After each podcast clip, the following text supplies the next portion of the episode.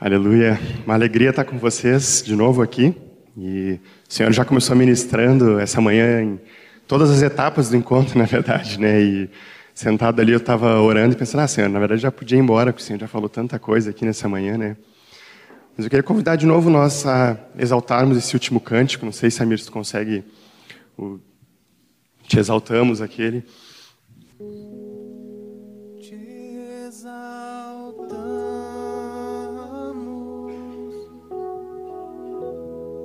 Te exaltamos,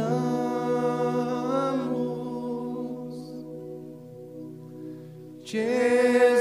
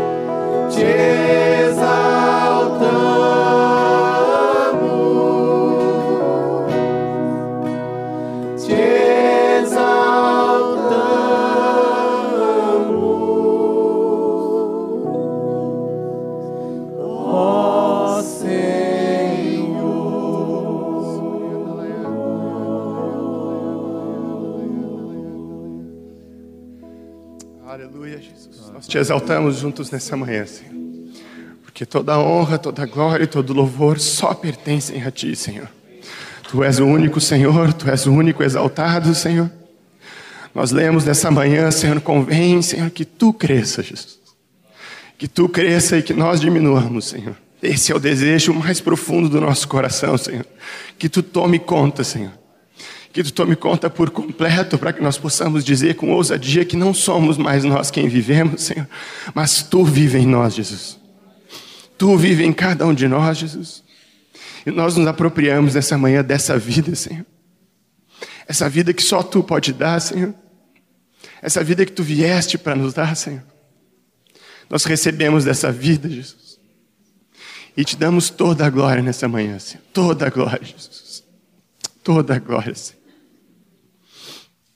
Aleluia. Aleluia. Toda a glória ao Senhor. Ele veio para que tivéssemos vida, e vida em abundância. E vida em abundância. Cada vez que Ele vai assumindo o controle da nossa vida, essa vida vai se manifestando mais e mais, e vai transbordando mais e mais. Cada vez que ele assume o controle. Às vezes a gente acha que eu acho que posso melhorar em alguma coisa, mas o Senhor tem falado que eu não posso melhorar em nada. Na verdade, é, eu tenho que deixar Ele viver. Cada vez que Ele vai vivendo no meu lugar, eu vou me tornando mais semelhante a Jesus e dando mais glória ao Pai. Não adianta esperar que eu vou mudar alguma coisa, que nós vamos mudar alguma coisa. Jesus tem que tomar o nosso lugar. Ele tem que estar no governo, ele tem que estar no controle. Cada vez que ele assume o controle, a vida dele se manifesta e a vida dele transborda. Transborda através de cada um de nós. E é por isso que nós podemos juntos aqui, nessa manhã, receber da vida de Cristo através da vida de cada um. Porque ela transborda. Do nosso interior fluem rios de água viva, porque estamos cheios de vida. Vida que não vem de nós, é dom de Deus, é Cristo em nós. Aleluia. Final do ano passado, tive o privilégio de estar com vocês aqui, compartilhando um pouco sobre essa vida a mais que o Senhor tem de cada um de nós que Ele quer para cada um de nós, na verdade. A palavra fala que Ele é poderoso para fazer infinitamente mais do que tudo que pedimos ou pensamos, conforme o poder dele que opera em nós. Não tem nada de nós, é Ele operando em nós. Mas é muito mais, é muito mais. Existe mais de Cristo para a vida de cada um de nós. Não podemos nos contentar. Não podemos nos contentar. Porque sempre tem mais de Cristo. Mas a vida eterna é essa, que te conheçam a Ti, o único Deus verdadeiro, e a Jesus Cristo a quem enviaste, ou seja, a eternidade inteira vamos passar conhecendo o Senhor. Ah, que privilégio é a gente poder começar isso agora. E cada dia conhecer um pouco mais do Senhor e experimentar dessa vida eterna. Dia a dia. Senhor, hoje eu decido mais uma vez por Ti, e eu quero te conhecer mais um pouquinho, mais um pouquinho nesse dia. Te manifesta mais um pouquinho, assume o controle mais um pouquinho, Senhor. Cada dia. A nossa decisão de nos convertermos há alguns anos atrás, talvez meses, talvez dias atrás, ela tem que ser renovada todos os dias. Senhor, hoje mais uma vez eu decido por Ti. Quero te conhecer mais, quero viver por Ti, quero viver para Ti. E aí flui vida, porque Cristo vai se manifestando na nossa vida, em todos os momentos. Desde que eu acordo até o momento em que eu me deito, inclusive enquanto eu durmo, que a nossa vida seja repleta de Cristo. E, por misericórdia de Deus, essa oportunidade de compartilhar com vocês nessa manhã é algo muito simples, na verdade. Até domingo passado eu tinha certeza que ia ser uma coisa, e aí o Senhor mudou, e é algo muito curto, na verdade, mas eu creio que é muito profundo, porque essa vida de Cristo que precisa se manifestar em nós, o porquê que ela às vezes não se manifesta? Por que, que às vezes eu não dou tudo para o Senhor? Por que, que às vezes parece que eu não amo Ele tão intensamente assim?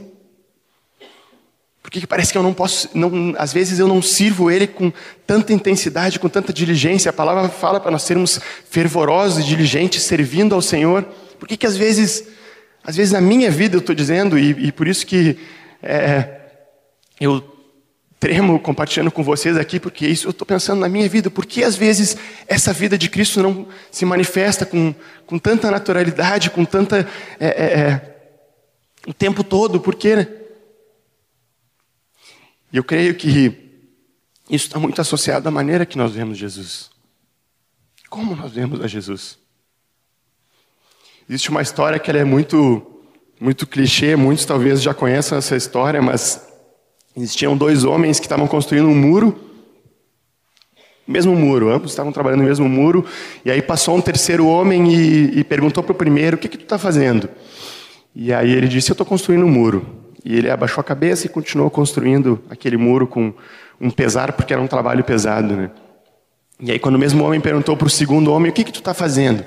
Ele disse: Eu estou construindo um castelo para o meu rei. E aí ele voltou cheio de alegria para construir aquele muro. Essa história muitos de vocês já conhecem, mas ela ministrou no meu coração duas coisas. Né? A primeira é que eu posso ver uma mesma coisa de duas formas, de formas diferentes. Né? Ambos estavam construindo o mesmo muro. Um deles via que estava construindo um simples muro, o outro via que estava construindo um castelo um castelo para o rei dele. Então eu posso ver a mesma coisa de formas diferentes. E a segunda coisa que essa história ministrou no meu coração é que a maneira como eu vejo essa coisa determina a minha reação a ela.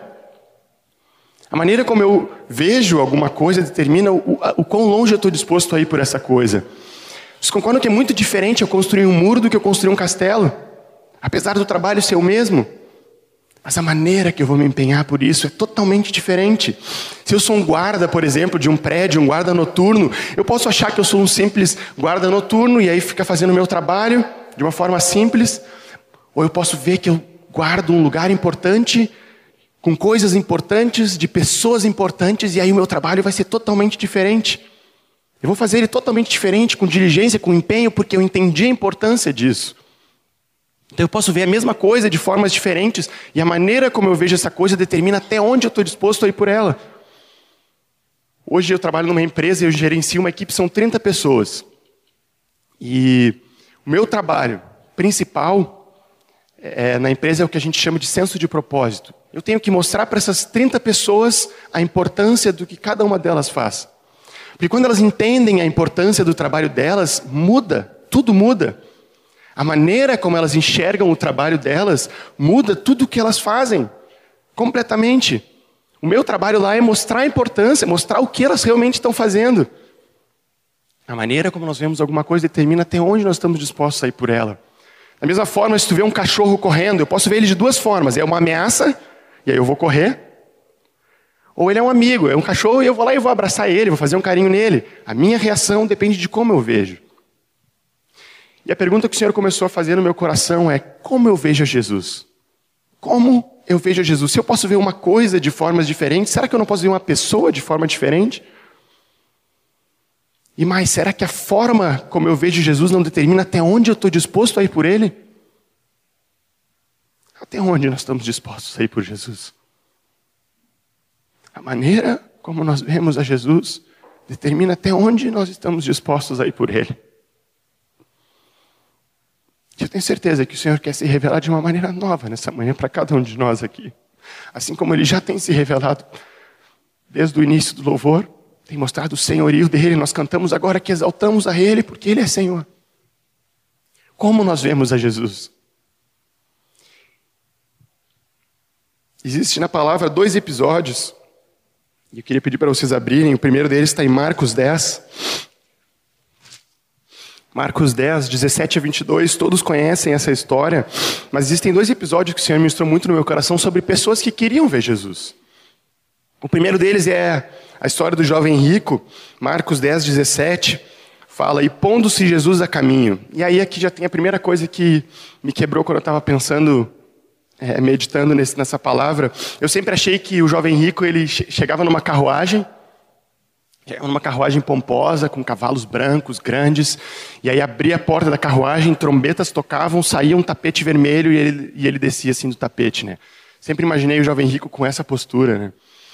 E aí quando a gente começa a ler, a gente diz assim, e pondo-se Jesus a caminho, correu um homem ao seu encontro e ajoelhando-se, perguntou, bom mestre, que farei para herdar a vida eterna? Ele não chegou naquela imagem que eu tinha pensado dele, naquele cavalo branco, todo cheio da, da pinta ali. Ele chegou correndo, se ajoelhou e disse: Bom mestre, o que eu preciso fazer para herdar a vida eterna? Ele queria ver Jesus. Ele queria, ele foi ao encontro de Jesus correndo, ajoelhado. Eu imagino o desespero dele tentando entender o que eu preciso. Eu quero te ver. E aí o texto continua, respondeu-lhe Jesus, por que me chamas bom? Ninguém é bom senão um que é Deus. Sabes os mandamentos, não matarás, não adulterarás, não furtarás, não dirás falso testemunho, não defraudarás ninguém, honra teu pai e tua mãe. Então ele respondeu, mestre, tudo isso tenho observado desde a minha juventude. E Jesus fitando o amou e disse, só uma coisa te falta, vai, vende tudo o que tens dá aos pobres e terá um tesouro no céu. Então vem e segue-me.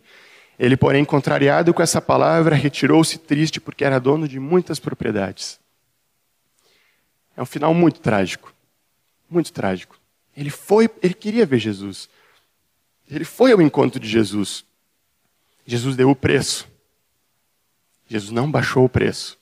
Eu fico imaginando se fosse eu, será que depois de dar o preço e o jovem rico virar entristecido, não não, não, peraí, não é bem assim, vem de metade, metade tá bom. Não, eu quero ver o teu coração. É claro que Jesus queria ver o coração, mas Jesus não baixa o preço. Isso é uma mentira que tem entrado muitas vezes no nosso coração ou no meio da própria igreja, baixando o preço. Jesus não baixou o preço. Jesus o amou. O amou. E por isso ele não baixou o preço.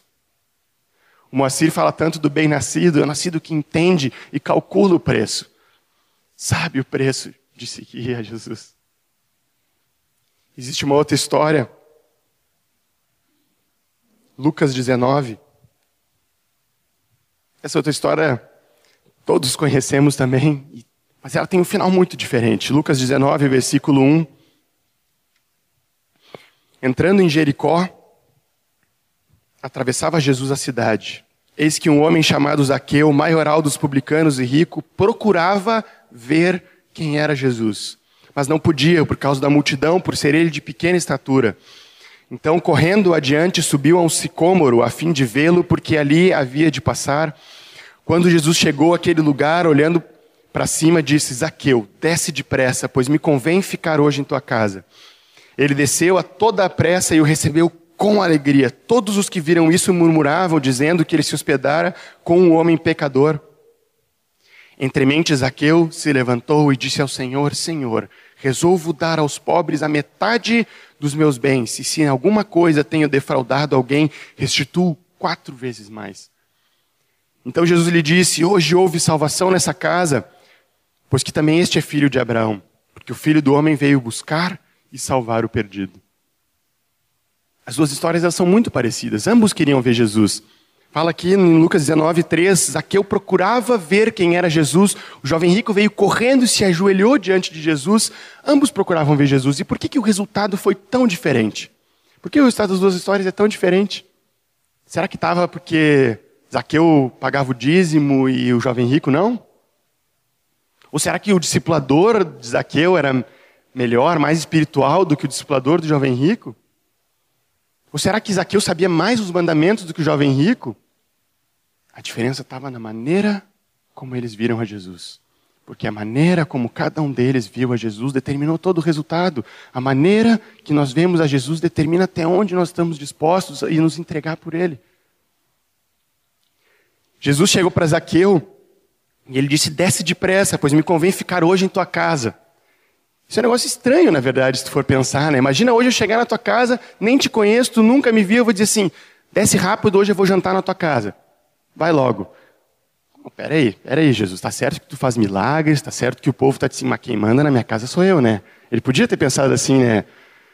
Eu tenho certeza que não foi assim, e eu consigo imaginar, e aí é que eu estou imaginando, eu consigo imaginar Zaqueu correndo, chegando em casa, mulher, mulher, prepara a janta logo. Como assim prepara logo? Ele está vindo, ele está, mas quem é que está vindo? Jesus, Jesus está vindo. Tá, mas tu convidou Jesus para vir aqui? Não, não convidei ele para vir, ele se convidou, na verdade ele mandou, eu desci correndo e vim, eu vim correndo. Tá, mas espera aí, quem é que manda nessa casa? Até hoje, era eu. Quem manda agora é ele. Até hoje era eu que mandava na minha casa. Quem manda agora é Jesus. E sabe como eu sei isso? Lucas 19, 8, diz como Zaqueu viu Jesus.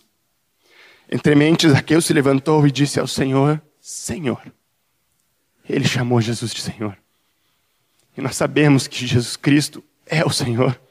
E Zaqueu viu a Jesus como Senhor. Isso fez toda a diferença. Que eu não sabia nada. Mas ele viu a Jesus como Senhor, isso foi o suficiente. Senhor significa Quírios, a máxima autoridade.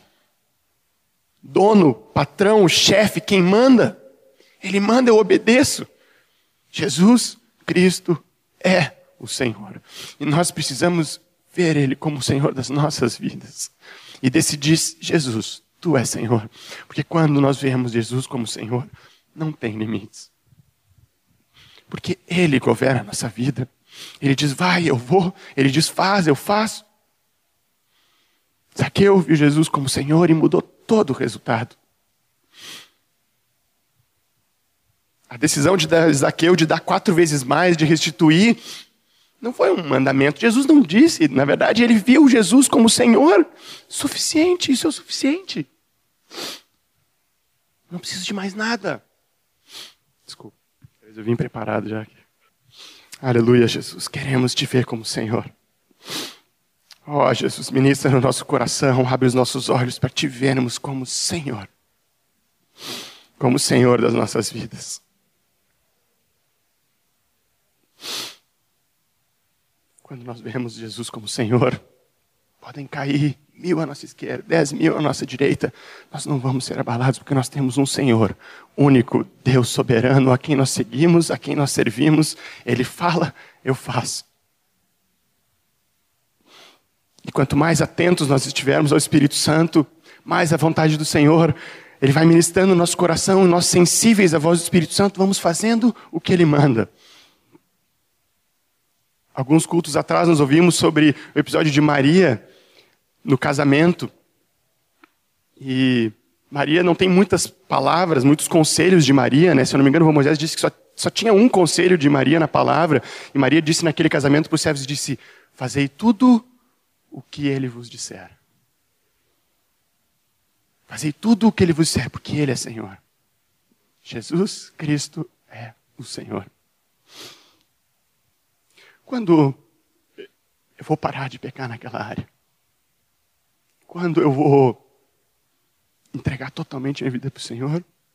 Servir Ele de todo o coração? Quando nós vemos Jesus como Senhor da nossa vida. Ele precisa ser dono. Nós já morremos. Já morremos com Cristo. E hoje nós temos vida em Cristo. A única esperança da glória está em Cristo. E quando Ele assume o controle, Morto não fala, né? Morto não fala mais, nós já morremos com Cristo, fomos sepultados com Ele, agora quem vive é Ele. Em nós, Ele tem que assumir o controle. E essa foi a grande diferença da história de, do jovem rico. Porque o jovem rico ele seguia os mandamentos, não era esse o problema. Jesus perguntou para ele: é, é, segue os mandamentos, e ele falou: tenho observado todos esses mandamentos. Desde, tem uma versão que diz: desde a minha adolescência ele tinha observado. Ele seguia aquilo. Então o que, que era? Jesus disse: tem algo mais importante, uma coisa te falta, vai, vende todos os teus bens, dá aos pobres e segue-me. Não, peraí, isso não é bíblico. Vender tudo que eu tenho para seguir a Jesus. Não, peraí, tem, tem algo errado aqui, isso é muito radical. Quando Jesus disse isso, ele perguntou: Tu me vê como Senhor? A questão não estava nos bens em si, mas estava: Tu me vê como Senhor da tua vida? Como tu me vê? Eu consigo imaginar a tristeza no coração de Jesus quando ele viu o jovem rico abaixando a cabeça e saindo. A palavra fala lá em Marcos, nesse episódio, como, como o jovem rico viu a Jesus. Ele chegou e perguntou: Bom mestre. Ele veio correndo, se ajoelhou e perguntou: Bom mestre, o que farei para dar a vida eterna? Mais no final do capítulo ele fala de novo: Mestre. Jesus era mestre era mestre. Existiam muitos mestres naquela época. Existiam muitos mestres naquela época. Mestre era como se fosse, é, é, era quem ensinava, tinha discípulos que seguiam ele. O jovem rico viu a Jesus como um bom mestre. E é muito diferente. Mesmo que ele fosse um bom mestre, é muito diferente do que ver Jesus como Senhor. Essa foi a grande diferença. A diferença é como nós vemos a Jesus. E isso vai determinar até onde nós estamos dispostos a nos entregar, nos entregar por Ele. E, na verdade, na palavra existem muitas vezes de pessoas que viam e não viam a Jesus. A palavra fala dos fariseus que eles eram cegos, guias de cegos, eles não viam a Jesus. Não viam a Jesus. Paulo fala: Eu sei em quem tenho crido. Ele viu Jesus. Ele viu Jesus como Senhor. E essa é a grande diferença. Vemos ou não a Jesus como Senhor da nossa vida. Em Mateus 16, Mateus 16, versículo 13. Uma vez Jesus quis perguntar para os discípulos como as pessoas viam ele. Ele disse: indo, Jesus para os lados de Cesareia de Filipe, perguntou aos seus discípulos: Quem diz o povo ser o filho do homem? Como as pessoas me veem? Como as pessoas me veem? E eles responderam: Uns dizem João Batista, Outros dizem Elias, outros Jeremias ou algum dos profetas. E hoje existem tantas outras respostas. Quem foi Jesus? Não, Jesus foi o maior psicólogo que já existiu. Jesus foi o maior líder que já existiu. Jesus é um cara de um filme. Jesus é o cara da história. Pô, ele dividiu a história. Ah, Jesus é um cara que resolve os meus problemas. Eu ouvi isso uma vez de um, de um irmão que se afastou do nosso meio e eu fui na casa, na casa dele falar com ele. Ele disse: Ah, eu agora e aquilo doeu tanto no meu coração porque ele disse: Eu agora vejo Jesus como um cara que resolve meus problemas. E aquilo doeu tanto no meu coração. Porque a partir do momento que eu não vejo Jesus como Senhor, eu não entrego tudo. Pouco tempo depois, esse, esse irmão se afastou do Senhor. Como nós vemos a Jesus? Então Jesus perguntou para aquelas, como perguntou para os discípulos, como as pessoas me veem? Como dizem que eu sou? E eles responderam essas coisas. E aí Jesus disse: Mas vós, quem dizeis que eu sou? Para ti, quem Jesus é? Não importa como ele é para mim, como ele é para o Erasmo, como ele é para o Samir, como ele é para o Eduardo, mas vós, para ti, quem Jesus é? Como tu vê Jesus? Ele está interessado no teu coração e como cada um de nós enxerga ele. Mas vós, as pessoas dizem essas coisas, mas vós, quem dizeis que eu sou? E o Senhor nessa manhã nos pergunta: e tu? Como tu me vê? Pedro, cheio do Espírito Santo, respondeu: Tu és o Cristo, o Filho do Deus vivo. Cristo significa ungido, e naquela época os reis eram os ungidos, e quem é rei é Senhor. Pedro disse: Para mim, tu é Senhor. Jesus disse: Bem-aventurado Simão Bajonas, não foi nem carne nem sangue que te revelaram isso, mas o Espírito Santo. Mas vós, quem dizer que eu sou? Para ti, quem é Jesus? A maneira que tu vê Jesus e entregar o teu coração para Ele determina todo o resto, até onde nós estamos dispostos a ir por Ele. E Jesus está interessado no indivíduo, no individual, no coração de cada um de nós. Para mim, quem é Jesus? Como eu vejo Jesus? Tu é o Cristo, o Filho do Deus vivo. Tu és Senhor, para mim tu és dono, máxima indiscutível autoridade, Senhor soberano. Oh, Jesus, declaramos juntos isso nessa manhã. Nós queremos te ver como Senhor. É tu quem se revela a cada um de nós. Abre os olhos do nosso coração para te vermos como Senhor, dono da nossa vida. Oh, Jesus. Não queremos te ver como uma caixinha mágica que resolve os nossos problemas. Não queremos te ver como um, um personagem simplesmente a quem nos inspirar. Nós queremos te ver como Senhor das nossas vidas e te entregar elas por completo, Senhor. Ó oh, Jesus. Isso é o Evangelho do Reino. O Evangelho do Reino são as boas novas de um governo de Deus. Se existe um reino, é porque existe um rei. Se existe um rei, existe um senhor, máxima e indiscutível autoridade. Essas são as boas novas que Jesus veio trazer. Ele mesmo diz que o reino de Deus está em vós, dentro de nós, porque quando Jesus vem habitar em mim através do Espírito Santo, ele faz morada e ele assume o controle.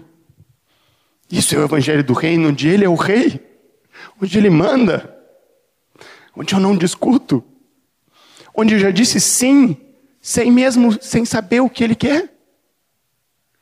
Às vezes eu fico esperando Jesus me dizer, tá, Senhor, o que, que tu quer de mim? Aí parece que quando ele disser, eu vou avaliar, tá, tá bom, tô junto. A nossa resposta ao Senhor, ela tem que vir antes dele dizer o que ele quer da gente. Porque não depende do que ele for pedir, mas depende de quem pediu, e ele é Senhor. O nosso sim para ele, de entregar tudo, ele vem por quem ele é não pelo que ele está pedindo.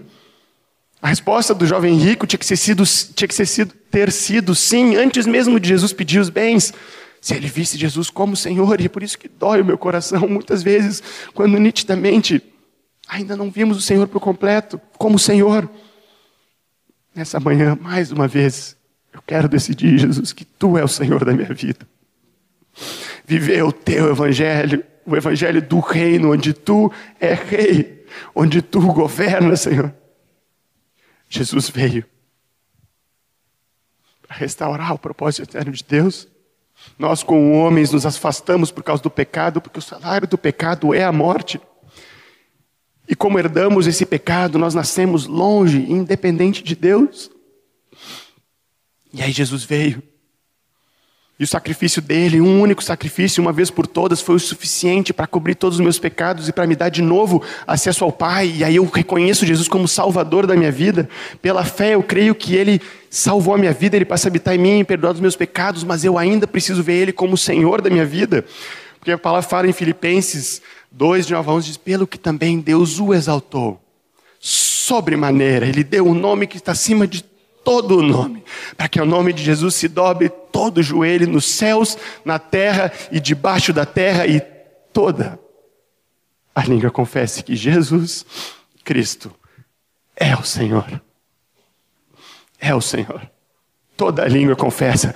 E quer queira ou não, um dia toda a língua vai confessar, todo o joelho vai se dobrar, e é um privilégio nós hoje podermos decidir fazer isso. Um dia não vai haver opção. Um dia toda língua vai se vai ter que confessar, todo joelho vai ter que se dobrar, mas hoje eu decido, Senhor, eu quero dobrar meu joelho. Eu quero confessar com a minha língua que tu é o Senhor. Que privilégio, queridos. Que privilégio. Reconhecermos Ele como máxima autoridade das nossas vidas. E aí eu entrego tudo. Tudo. Ó oh, Senhor. Conquista por completo nosso coração, Senhor. Nessa manhã nós queremos tomar essa decisão mais uma vez, Jesus. Te reconhecemos com a nossa língua, confessando que Tu és Senhor. Exaltado sobre todos, o nome que é acima de todo nome, nós hoje declaramos juntos que Tu é o Senhor das nossas vidas. Tudo que temos é Teu, tudo que somos é Teu, tudo que fazemos é Teu, é para Ti, é por Ti, nós sabemos que todas as coisas vêm de Ti, toda boa dádiva e dom perfeito vem de Ti, que é o Pai das luzes, e nós, tudo o que temos recebido é Teu. Oh, Senhor Jesus, te exaltamos mais uma vez nessa manhã aqui, Senhor. Aleluia, Jesus. Eu queria convidar cada um aqui a declarar isso com as tuas próprias palavras. Porque Jesus nessa manhã está te perguntando: e para ti? Quem eu sou para ti? Como tu me vê? Isso independe da minha decisão, é a tua decisão. Jesus está interessado, mas vós, quem dizeis que eu sou? Te exaltamos,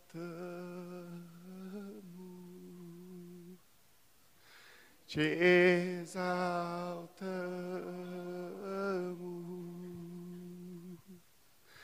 Te exaltamos,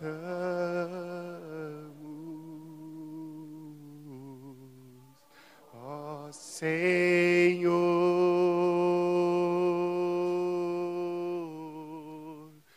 te exaltamos,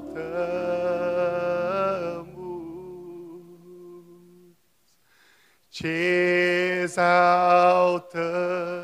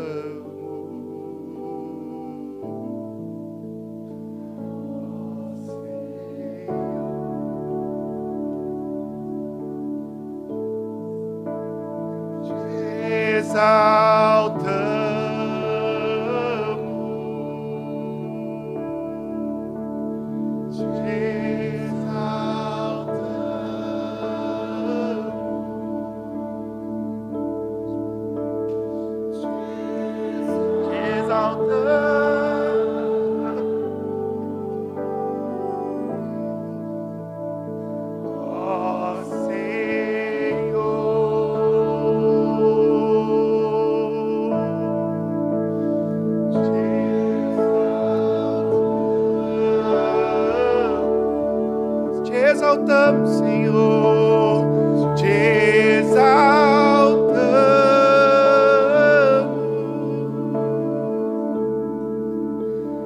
te exaltamos.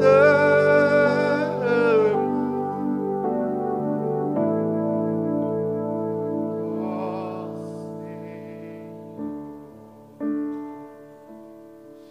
Aleluia. Eu queria convidar todos aqueles aqui começando por mim, que decidem nessa manhã confessar de livre, espontânea vontade com a sua boca que Jesus Cristo é o Senhor.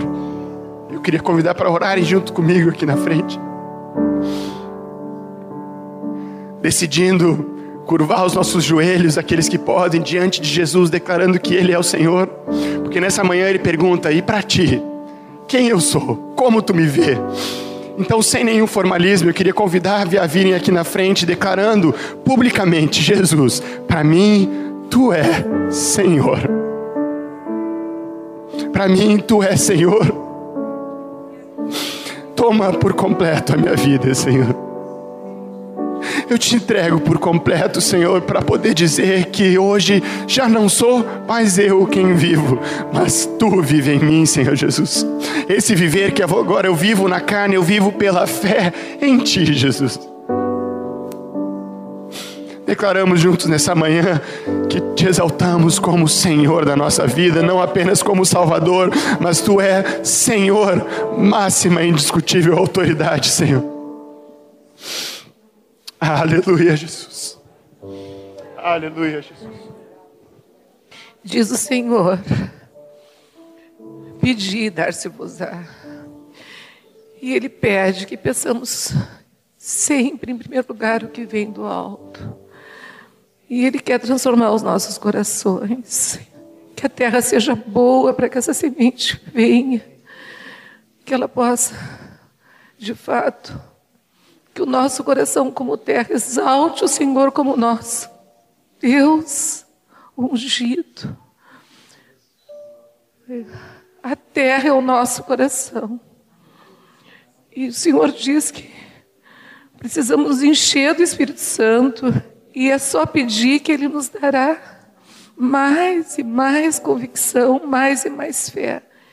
E essa água que vem do trono vai purificar toda a igreja removendo o que não é dele, o que tem sido colocado da nossa alma. Ele quer uma igreja genuína. Ó oh, Senhor, que exalte Jesus, porque é o propósito de Deus que o Filho dele seja exaltado sobre toda a terra e, em primeiro lugar, nos nossos corações. Que possamos exaltar Deus. Ó oh, Senhor Jesus amado, ungido. Obrigado. Pai, todos nós aqui estamos entregando a nossa vida inteiramente a Ti, mais e mais. Queremos ser filhos segundo o Teu coração. Sabemos pela palavra que os Teus olhos prescutam por toda a terra aqueles que têm um coração inteiramente dele. Que os corações aqui todos sejam inteiramente teus, Senhor. Derrama a graça sobre cada irmão, irmã. Faz uma obra em cada vida de cada um de nós, Senhor. Nós precisamos mais e mais crescer nessa vida espiritual abundante de comunhão constante contigo. Aleluia. Nós te agradecemos, Senhor, e fazemos em nome de Jesus. E a Ti seja toda a honra, toda a glória e todo o louvor. Bendito és Tu, Senhor. Amém. Que a graça e a bênção de Deus esteja sobre todos os irmãos aqui. Voltemos para nossas casas na alegria do Senhor porque estamos muito mais perto dele. E continuaremos a andar nos seus caminhos. Amém. Amém.